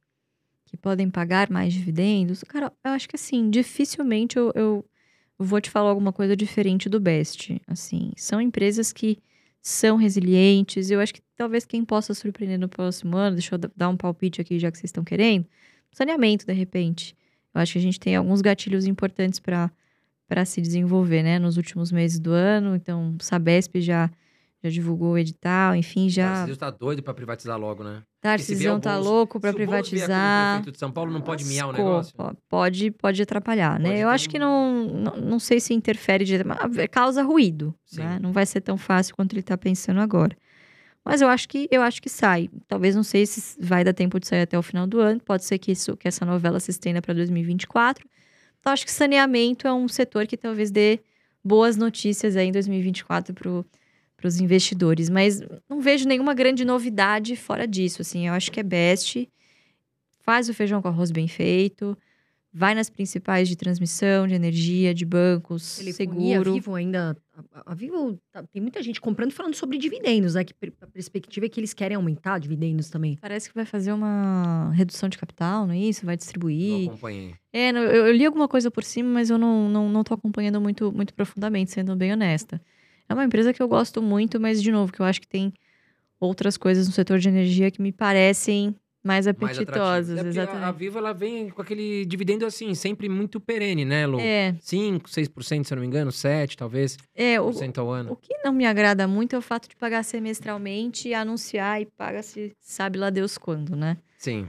É, Ah, isso não me Lu, agrada muito. Falando sobre as eleições aqui em São Paulo, você mora aqui em São Paulo, Moro inclusive. em São Paulo. Te assusta a figura do Boulos estar em primeiro nas pesquisas? Tem que rir pra não chorar, né? É, eu, eu tô bem. Assim, é Mas assim, eu não duvido é- de nada hoje em dia, viu? Não, eu também não. Assim, acho que quanto menos você esperar, menos você se decepciona, sabe? Acho que foi a grande lição das últimas, das últimas eleições, assim. Obviamente que inconcebível, né? O que será que vai acontecer no nosso município se o Boulos ganha, né? De chorar mesmo. Eu Não sei, eu, eu- eu também tô, tô mais na sua linha. Eu acho que tudo pode acontecer. Até porque, assim, você pergunta para um paulistano aqui em São Paulo, paulistano aqui em São Paulo, qual é o nome do prefeito? Ele não sabe. Ninguém sabe. Você tem que fazer um esforço. É, hum, não, o Covas morreu. Quem que é mesmo? Tá, tá, tá. Ricardo Nunes. Pouco sabe o nome do prefeito. Então, quer dizer, a gente andando aqui pelas ruas de São Paulo, é tudo uma grande, uma grande obra, né? O pessoal Exato. não tá Todos os- estudando, o pessoal não estuda de nada, obra. né, Lu? Assim, Não. você pergunta para as pessoas, elas não sabem qual é a função de um prefeito, qual a função do Senado, algo que é tão importante e as pessoas não, não têm a menor ideia, né, Lu? É, eu acho que o Boulos, no momento, tá nadando de braçada mesmo. Não tem um, um adversário à altura dele, não. Porque assim, ele já vem se impondo nos últimos anos, né? Participou das Sim. últimas eleições, enfim. Então eu acho que ele é o grande nome da esquerda aí, que, sem dúvida nenhuma, se não tiver nenhum adversário à altura dele, eu acho que leva sim. Infelizmente. Ô Lu, recentemente seu pai deu uma entrevista e viralizou, claro, porque qualquer coisa que seu pai fala acaba viralizando, não tem jeito. Sim. Ele falou que ele ganha um milhão de reais por dia em dividendos. É. Me corrija se eu estiver errado. Tá? E hoje a Luíse, pode abrir com a gente assim um. Ah, valor? gente, eu cheguei ao milhão também, só que não é por dia, por ano. Mas tá bom, tá Mas bom, um dia né? você chega lá. Um dia certeza. chegamos lá, daqui 50 anos eu conto pra vocês. Eu vou estar aqui, Belinha, oi pessoal. Mas um milhão de reais por ano já é muito Putz, dinheiro só em Não, gente, é, não tô um milhão reclamando, por ano? tô- Se tô- fosse um milhão a cada cinco brincando. anos, eu tava feliz também. Tô brincando. Mas assim, dinheiro de, de bolsa volta pra bolsa. Eu não, Sim. não retiro esse dividendo. Então eu vivo do meu salário, dos meus honorários com conselho, dos dividendos do AGF, enfim. E boa parte disso eu também invisto, né? Então acho que é sempre bom você manter os seus custos fixos baixos para que você consiga, obviamente, vez ou outra, dar uma extrapolada lá nos seus custos variáveis. Então, é, te garantir uma experiência legal num restaurante, viajar, sabe? Fazer as coisas que você gosta, que você tem prazer, né? Então, acho que uma das lições, assim, que eu tenho muito também do meu pai é essa questão de, de prioridade. Então, eu falo, nossa, Luiz, mas você é diferente do Barsi, você tem coisas de marca, não sei o que. Gente, eu, eu não sou o Barsi, eu tenho as minhas preferências, eu gosto de moda, eu gosto de me vestir bem. A gente tem diferenças, mas eu Viajar, né? Viajar, eu amo viajar. Eu tenho 29 anos, o Barça tem 85. Eu quero ter coisa boa, eu quero sair bem vestida. Poxa, eu tô. tô vocês sabem quantos podcasts eu faço. Você acha que o número está bonitinha aqui, sabe? que Merece muito, merece viajar muito. Então, assim, existem grandes diferenças. né? O Barça já tá na fase da vida dele que, assim, ele já curtiu o que tinha que curtir, já comprou o que ele tinha que comprar, já aproveitou a vida, ele só quer paz, só quer sentar lá, fazer o tricôzinho dele, que a gente brinca, é, brincando com as ações dele, cuidando da carteira dele, é o que mantém a mente dele sã. né? É o que E as mantém a mente têm que dele entender que o tesão dele é muito claro, e eu já conversei com É. ele, inclusive, é de movimentar, de estar ali trabalhando, de estar ali produzindo, de estar investindo. Cara, o negócio dele é isso. Eu já vi até, se eu não me engano, foi o Warren Buffett falando também que, que o tesão dele era ver os juros sobre juros, as ações dele rendendo e tal. Então, assim, não é porque fulano tem um sonho de ter um Porsche, ou ter um avião, ou ter uma lancha, que as outras pessoas são obrigadas a compartilhar É. dos mesmos sonhos. Inclusive, eu tava gravando num, num podcast bem famoso esses dias. E eles gravaram também com o seu pai. Aham. E aí eles falaram que eles se surpreenderam, porque assim, eles foram descer o elevador, a equipe, né, comentando. E seu pai foi junto. Ah, não, peraí, segura que eu vou junto. É, mas. Onde você vai, senhor, senhor Bassi? Ah, eu vou aqui no cartório, eu vou aqui fazer um negócio. E o pessoal falou: Meu, o Barsi indo no cartório a pé, cara. Tá maluco, ele é super famoso e tal. Então, as pessoas realmente, ele é aquilo que. Ele que é, passa. ele é assim. Ele Ele, é ele é assim, gente. Ele é uma pessoa simples, é uma pessoa humilde. Não liga pra roupa de marca, pra carro. Você gasta mais que ele, pelo visto, né, Ah, dona certeza, Luísa? né? Ele gasta só 8 mil porque ele já não paga mais minha fatura do cartão, né, Carol Dias? Não paga A hora que mais. chega a fatura, né? Mas, mas assim, eu me considero uma pessoa muito comedida. Eu penso muito antes de comprar alguma coisa. Eu não tenho apartamento. Hoje opto por é, alugar porque eu priorizo hoje, enfim, como eu penso hoje, né? Assim, priorizo é, liberdade geográfica, eu priorizo a minha liberdade de alocação de capital. Então, a minha prioridade hoje é fazer a minha carteira previdenciária.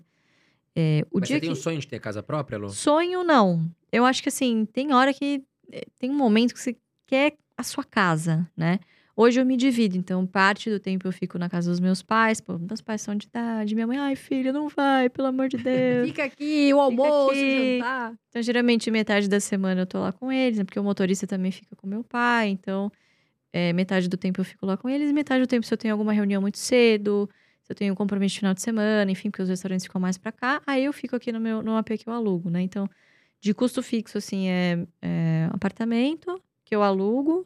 É, meu carro é o mesmo que eu comprei em 2018, que inclusive foi o primeiro carro que eu comprei.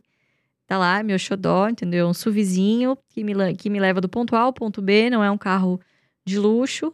E é isso, é você manter os seus custos fixos baixos, para que justamente, vez ou outra, você compre uma bolsa legal para você. Exato. Você é, Viagem. viaje. Legal, que você go- gostaria. Porque eh, você, quando você tem um custo fixo muito alto, essa liberdade, ela Reduz. reduz em muito. Você fica né? Você tem que fazer alguns sacrifícios em prol de você manter ali um status quo, um padrão de vida muito elevado. Então, eu prefiro ter menos custo fixo e ter a liberdade de gastar no custo variável como eu quiser. O dia que eu quiser economizar, eu não compro bolsa, eu não vou viajar. Enfim, eu guardo esse dinheiro, reinvisto, faço o que eu quiser com ele. Ô, Lua, ah, você já falou muito sobre a questão de varejo, né? E realmente, não vou falar que é engraçado, mas algumas provisões que vocês fizeram, parece que deu, no curto prazo foram, foram acontecendo. O Ricardo Eletro foi, Foi. pro brejo, a gente tá vendo Casas Bahia passando dificuldade, lojas americanas aí, 40 bilhões de reais, e até o momento ninguém foi punido, um absurdo no Brasil. É, e agora a gente tá vendo Casas Bahia derretendo na Bolsa de É. Valores, né? Você tem acompanhado o case? Você acha que tá rumo à falência? Tem tanta gente preocupada. Porque teve gente que comprou, muito influenciador falou Casas Bahia, Via Varejo, baita investimento. E as pessoas acabaram se amarrando na ação. E eu vejo até alguns seguidores mandar pra gente falando: ah, André, eu tô comprando mais pra baixar meu preço, porque eu acho que isso vai recuperar. Qual é a sua visão pro case Casas Bahia? Se vou ser bem honesta, eu não acompanho é, muito, muito prof- aprofundadamente, porque eu não gosto de perder tempo com coisas que eu já sei que eu não vou comprar. Assim, se tiver um real, eu não vou comprar. Tá barato, não vou comprar, não quero saber, não quero nem de graça, entende? Então, assim, eu acho que pra quem já tem uma posição, acho que depende. Poxa, de novo, qual o tamanho do seu patrimônio você colocou nisso? Você você acha que vale a pena você continuar colocando mais dinheiro bom em cima de um ativo que você já sabe que talvez não seja tão bom? né? Então, eu não sei, eu sou mais a filosofia de arrancar o band-aid e partir pra próxima. Aprender com a lição e Eu com a Via seguir em frente. fiz isso. Eu comprei isso, cara, né? Eu um lembro. meu grande. Mas Comprei continuou caindo. Se você não tivesse vendido. É, não, não, eu perdi, tomei um prejuízo, mas eu falei, vou sair dessa ação, vou sair e vou pra outra.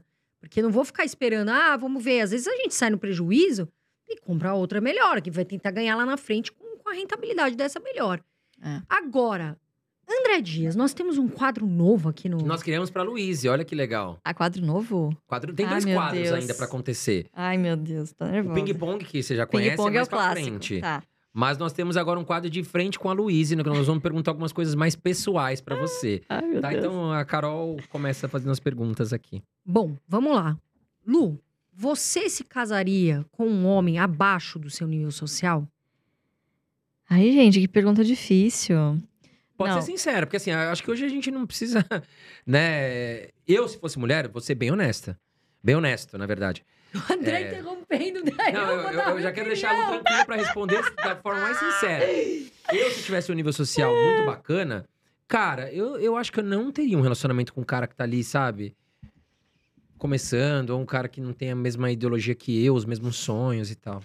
Vamos lá. O que eu acho que é muito importante é, de novo, você ter um alinhamento de futuro, você ver se a pessoa é trabalhadora, esforçada, qual é a índole, se é uma pessoa íntegra, se tem valores. Eu acho que isso é o que- o que é mais importante. Agora, eu vou ser bem honesto com você. Eu, eu convivo de vez em quando em festas, assim, às vezes tem algum evento, enfim, no high society, vamos dizer, que é quem as pessoas esperariam com quem eu me relacionasse. Assim, eu não tenho papo com essas pessoas, com boa parte dessas Você pessoas senta e não tem três minutos de conversa, né, Lu? assim, não dá. As coisas são muito vazias, só se falam de, ah, eu fiz isso, eu tenho aquilo, blá blá blá. Sabe, você não tem uma Chato. conversa. Sa- Entende? Então, assim, sim, teria sim. O meu pai, por exemplo, a minha mãe não, não era rica, não era de família rica quando eles se casaram. Assim, ele não era bilionário, mas ele já tinha algum reconhecimento no mercado. Conheceu minha mãe, se apaixonou e estão casados aí até hoje. E minha mãe iria pra debaixo da ponte com meu pai se meu pai não tivesse dinheiro. Você fez, um, você pergunta- fez uma- o- o- a resposta da Luiz me fez repensar. Que realmente é verdade, né? A gente conhece a Luiz já há muito tempo e a gente sabe que é uma pessoa simples, com um patrimônio altíssimo, mas simples. E realmente, nessa, nesse high society, eu vou te falar, eu também às vezes não me sinto muito bem, sabe? É, eu até hoje moro em Balneário Camboriú, conheço pessoas do high society, há pessoas também de um nível social mais baixo do que eu. E pra mim, assim, eu tô meio que cagando se a pessoa é, Ah. nossa, aquele cara é presidente de uma empresa de aviação. Ou aquele cara, ele é garçom na esquina. Cara, eu vou jogar meu beat tênis com todo mundo. Eu nem sei, às vezes, o que a pessoa faz. Eu nem pergunto. Uhum. Eu tô ali, cara, convivendo com todo mundo. Eu quero. Você quer ter um papo legal, você quer agradável. ter uma conversa agradável e você não consegue, entende? Então, que eu- uma, uma qualidade que eu valorizo muito é a ambição. Eu ia falar isso agora, sabe por quê? É. Eu até vou responder algo que me perguntam muito na rede social. Carol, você casaria, e perguntam muito pra mim, você casaria com um homem, né, de nível social baixo? E a minha resposta é: depende. Por que depende? Se a pessoa, ela tem um nível social abaixo do nosso, porém, ela é ambiciosa, ela é trabalhadora, você vê que é aquela pe- pessoa visionária, que quer crescer, eu acho válido. Acho super válido, não vejo problema nenhum A pessoa tá num nível social mais abaixo, de repente passou um momento delicado, enfim, sim. Agora, se é aquela pessoa que tá, eu tô sendo sincera aqui, tá, Lu? Se é aquela pessoa que tá num nível social baixo, porém, ela não pensa em crescer, Ah, não. porque eu não gosto de gente acomodada. Eu não suporto homem acomodado. Então, não. A resposta Uhum. é não. Porque tem um pessoal que quer crescer, mas tem um pessoal que quer ficar na, na, na bota dos outros. Até, até com mulheres a gente vê isso. Então, essa resposta é exatamente isso. Para quem me pergunta, fica aqui. Depende, tá? Tem que ser ambicioso. Homem tem que ser trabalhador. O homem, por característica, ele é provedor, né? Então, acho que é mais ou menos isso que você quer falar, não é, Lu? É. Assim? Não, e tem que assim, gente, cozinhar pra mim. Ai, Eu não vou, né?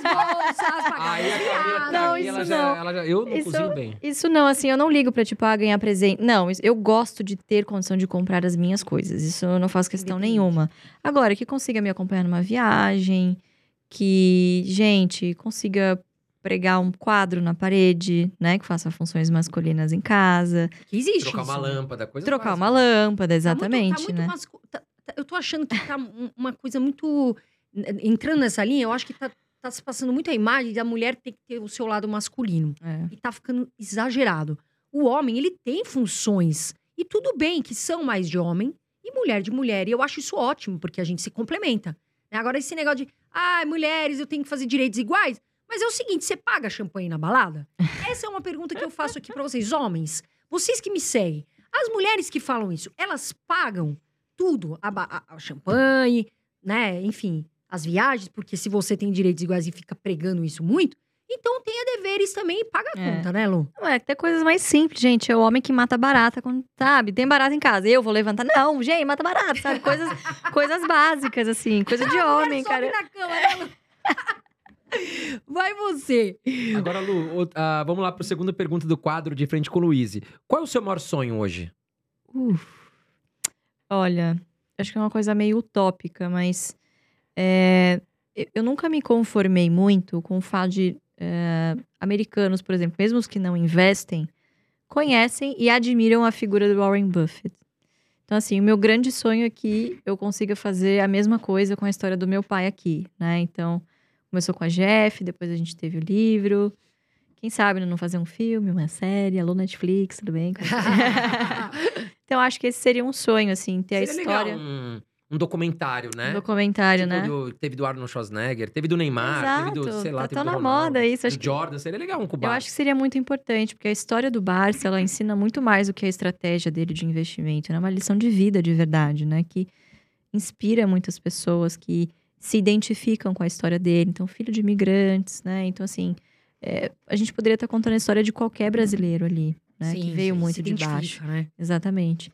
Então, acho que é uma história bonita, que tem um final feliz, vamos dizer assim, né? Deu certo, que eu acho que vale a pena ser contada. Então, acho que o meu grande sonho hoje é, é com que o Barsi seja, não digo conhecido, mas que a sua história, que a sua, que a sua força de vontade, enfim, seja reconhecida por que boa fique um parte dos brasileiros. histórico, né? Legado. Para os nossos netos, para os nossos bisnetos. Exatamente. Assim, eu vou dormir e acordo pensando em legado. Que legal. Ô, Lu, e falando assim sobre momentos, qual foi o momento mais marcante que você viveu, que assim, que ficou na sua memória com o Barsi? Com o Barsi, deixa eu pensar. Nossa, foram tantos, mas assim, hoje, é, olhando, olhando para trás e sabendo quem ele é, enfim, é até uma, uma- um pedaço ali do, do prefácio que eu escrevi do, do- da biografia dele, que era a sabedoria com que ele sabia me passar a educação financeira na infância. Eu hoje, olhando para trás, eu falo, bravo. Então, assim, entendo o desafio que deve ter sido para ele, né? Uma criança muito humilde que não teve nada, de repente é bilionário. Como é que eu crio um filho para passar valores, né? Será que eu supro ele de todas aquelas coisas, aqueles bens materiais que eu não tive acesso? Né? Então, eu acho que é, é, um, é, um, é um dilema de como você passar essa garra, esse brilho no olho, essa vontade de querer conquistar suas próprias coisas, porque é uma coisa é verdade, eu sou herdeira. Quando meu pai não estiver mais aqui, parte do patrimônio vai ser meu. E é muito fácil que pessoas que têm esse, esse tipo de estabilidade fiquem ali. Por que, que eu vou me mexer? Acomodado, é. Acomodado, exato. Pra que, que eu vou me mexer, né? Então, eu acho que ele foi muito sábio em acender essa chama, sabe? Me fazer amar uma profissão, me fazer correr atrás. Ser humilde. Porque É. a Luíse, ela é uma das pessoas mais humildes que a gente tem no mercado. Eu não tô falando isso aqui. Eu adoro a Luísa, eu sempre falo. Não é pra puxar Sim, sim. saco, que a gente aqui nem precisa disso. Mas porque tem pessoas, Lu, você tocou num ponto que é verdade. Que a pessoa não tem, entre aspas, tá sem grana, mas ela não é humilde, né? E aí você vê que ela Uhum. não tem, tem muito menos que você, que pai. Mas ela quer ter uma vida assim, né? De, de, de muita ostentação, né? É, meu pai tem uma frase que é ótima, que é que eu vivo pra mim, eu não vivo pros outros, né? Então acho que assim, os grandes momentos que eu, que eu me lembro com meu pai são da infância, assim, ele sentado comigo, explicando no jornal, olha, saiu hoje uma notícia sobre Ultrapar. Coisas pequenas assim de, de dia a dia que eu guardo com que hoje eu sou muito grata, né? Que eu acho que eu sou a pessoa que eu sou hoje, assim, bem sucedida profissionalmente e que lido bem com o dinheiro, com essa questão do legado, de ser herdeira né? E não ter vergonha disso, de abraçar essa, isso e querer levar adiante, querer multiplicar o legado e o patrimônio, né? Então acho que os momentos mais felizes e mais marcantes foram na infância. Lu, você já falou muito sobre isso, mas só pra gente reforçar. É, hoje, você gasta mais do que o seu pai, assim? Você segue a mesma linha de pensamento? É, como, é que, como, como é que é a diferença entre vocês assim, dois? é muito As discussões fácil- em casa. É muito fácil ganhar mais que meu pai. É, é, ganhar Gastar mais, não. mais. É muito fácil gastar mais do que o meu pai. Assim, meu pai não troca de carro há sei lá quanto tempo. Acho que desde a última vez que ele, ele bateu o Que carro carro. que ele tá hoje, Lu? Eu Hoje. vi uma reportagem falando 2016, mas não sei se é isso mesmo. Ah, ele tem Passat, um Passat não é? que ele gosta. É, ele tem um Passat. Ele tem outros carros, assim, carros populares, que tem um que a minha mãe usa, tem um que de vez em quando, às vezes eu uso também quando o meu tá parado ou tá no rodízio, enfim. Mas são carros populares, assim. Ele tem o Passatinho dele. Minha mãe dirige um, um Renaultzinho, esqueci o nome. Sandeiro, não? Sandeiro. Minha mãe tem um Sandeirinho. E ele tem lá um carrinho que ele usa lá de, de, de final de semana, que é um Peugeotzinho. Ponto. Assim, E ele anda com segurança hoje, Lu, não? Não, segurança não. A gente tem um blindado. Ah, tá. Tem É, blindado. Necessário. Parou de andar de metrô, né? Tem, uma- tem. Eu Senão ele vai cortei. ser. Ele Quando, vai, ele vai ser quando- inclusive, olha isso. Quando eu cortei o metrô, falei, acabou, chega, não dá mais. Pai, pelo amor de Deus, isso é segurança. Você vai me matar do coração. Não, mas você está querendo mudar a minha essência simples. Aí eu falei, ah, é? Então tá bom. Aí o que que eu fiz? Eu contratei o motorista. Comprei o blindado e tal. Aí eu falava pra ele, ah, você vai- quer que eu te deixe no metrô? Aí eu deixava ele no metrô e eu, ai, com dor no coração. E eu ia de motorista. Foi um dia, foi dois tal. Chegou na sexta-feira, ele. Ai, acho que eu vou com você. viu, o metrô, viu o metrô lotado? E né? nunca mais andou de metrô. Então tem que ser assim, gente. Pessoa idosa, você tem que ter paciência. Você tem que fazer a técnica sanduíche, entendeu? Que é faz um elogio, aí você faz a crítica, aí você faz o elogio de novo. É igualzinho criança, entendeu? Mas assim, é muito fácil gastar mais do que o Bares, né? Então, sim, na, na, na- no- no- na, na vida que eu levo hoje, sim. Então, só de aluguel, por exemplo, tem um motorista, tem viagens que eu, que eu gosto de fazer. Então, sim, gasto bem mais que o Bares. Legal, Lu. Bom, chegamos no nosso quadro Ping Pong. A Luíse já conhece, porque já viu várias vezes aqui com a gente, onde nós vamos colocar a Luíse na parede. E ele é um quadro hoje patrocinado pela Nômade. Tá certo, pessoal? Para quem quer investir nos Estados Unidos, diretamente nos Estados Unidos, em dólar, quer diversificar o patrimônio, eu e a Carol, a gente parte do nosso patrimônio, a gente deixa aberto para o público estar realmente nos Estados Unidos. E hoje a gente está recomendando, claro, o parceiro do nosso canal, que é a Nômade. Interessante que você vai abrir sua conta gratuitamente. Então aqui na tela vai aparecer para você um QR Code, você pode posicionar o seu celular, vai ser levado direto à página, ou também aqui na nossa descrição do vídeo, você pode achar o link, tá, de abertura. E o legal de abrir a conta por esse link e utilizar o nosso cupom Irmãos Dias é que você, ao fazer a sua remessa de câmbio nos primeiros 15 dias após a abertura de conta, você pode ganhar até 100 reais de cashback ou 20 dólares. Na conversão de hoje, 100 reais, tá certo? E uma dica, peça o seu cartão gratuito também da Nômade, que você pode fazer compras pela internet, em sites como AliExpress, Apple Store, Economizar na ah, viagem. Amazon, todas as compras em dólar, você vai economizar muito no IOF e também no câmbio. E até mesmo para você viajar, vai facilitar muito a sua vida.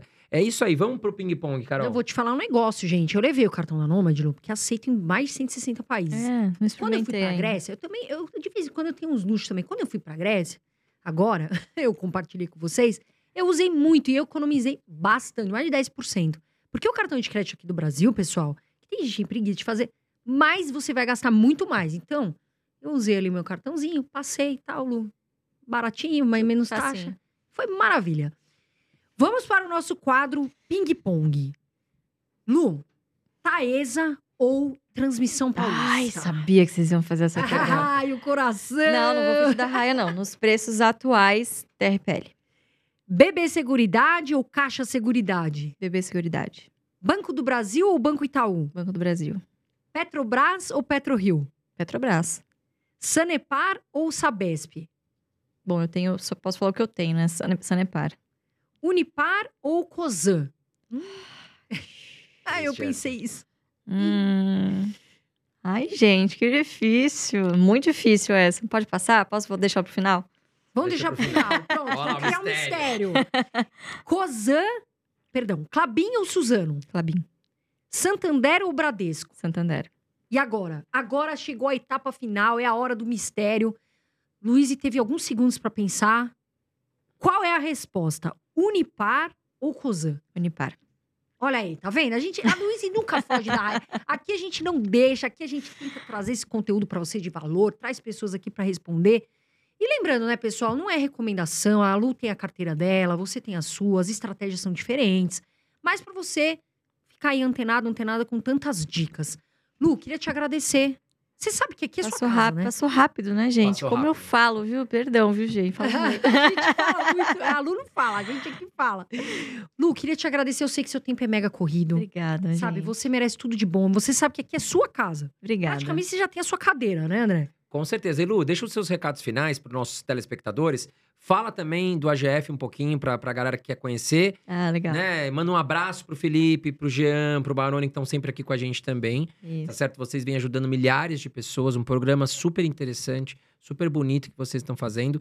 E também, né, aonde encontrar o livro do seu pai, que é um Ah. livro super interessante também. Legal, gente. Bom, qualquer livraria, mas quem optar também pela Amazon tá lá. É o Rei dos Dividendos, né? Autobiografia. Para quem quiser saber um pouquinho mais do nosso trabalho lá no Ações Garantem, é arroba Ações Garantem no Instagram. A gente tá também no YouTube, no TikTok e o meu perfil pessoal, que é o luiz.barce. Eu acho que uma mensagem importante para esse momento que a gente está vivendo é, assim, não se desesperem. O mercado tá de lado, mas continua, faça o seu aporte mensal e acredite na matemática. O juro composto, o juro composto não falha. Legal, Luiz, muito obrigado aí pela sua participação.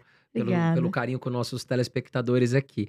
E para vocês também, um grande abraço. Não percam toda semana aqui um novo episódio do Irmãos Dias Podcast. A gente quer ensinar cada vez mais, a gente quer levar a educação financeira eh, por esse Brasil. Um ponto positivo aí, a gente eh, não fala muito de política, mas para o Tarcísio de Freitas, que está colocando educação financeira como matéria obrigatória em São Verdade. Paulo.